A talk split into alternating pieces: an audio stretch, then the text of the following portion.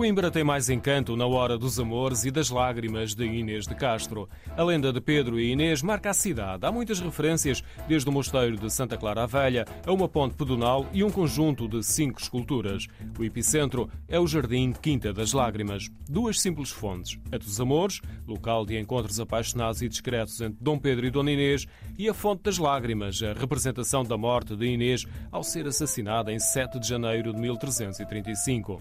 As lágrimas da sua morte são eternas no vermelho das algas que estão na fonte que Camões batizou nos Lusíadas. As lágrimas são água e o nome Amores. E nas lágrimas há as marcas que depois atiçam a imaginação dos poetas e dos cronistas e que fazem nascer a lenda da morte. Estão lá as algas, sim senhora, que representam o sangue da Dona Inês e está a fonte em forma de cruz como sinal de um local eh, de morte. Cláudia Duval, responsável pelo Jardim da Quinta das Lágrimas, descreve-nos ainda a fonte dos amores que se destaca pelo arco neogótico e que nos transporta para a mata. É talvez o lugar mais fotografado dos jardins. Fonte dos amores, digamos assim, que é o cartão postal da Quinta das Lágrimas, com uh, ficos do lado direito, quem está a ver a fotografia, o pórtico neogótico do lado esquerdo. Portanto, digamos que para a fotografia a fonte dos amores eh, faz mais tchanã, não é? E é mais representativa. Em poucos metros, num ambiente romântico e escondido da cidade, temos os dois grandes momentos da lenda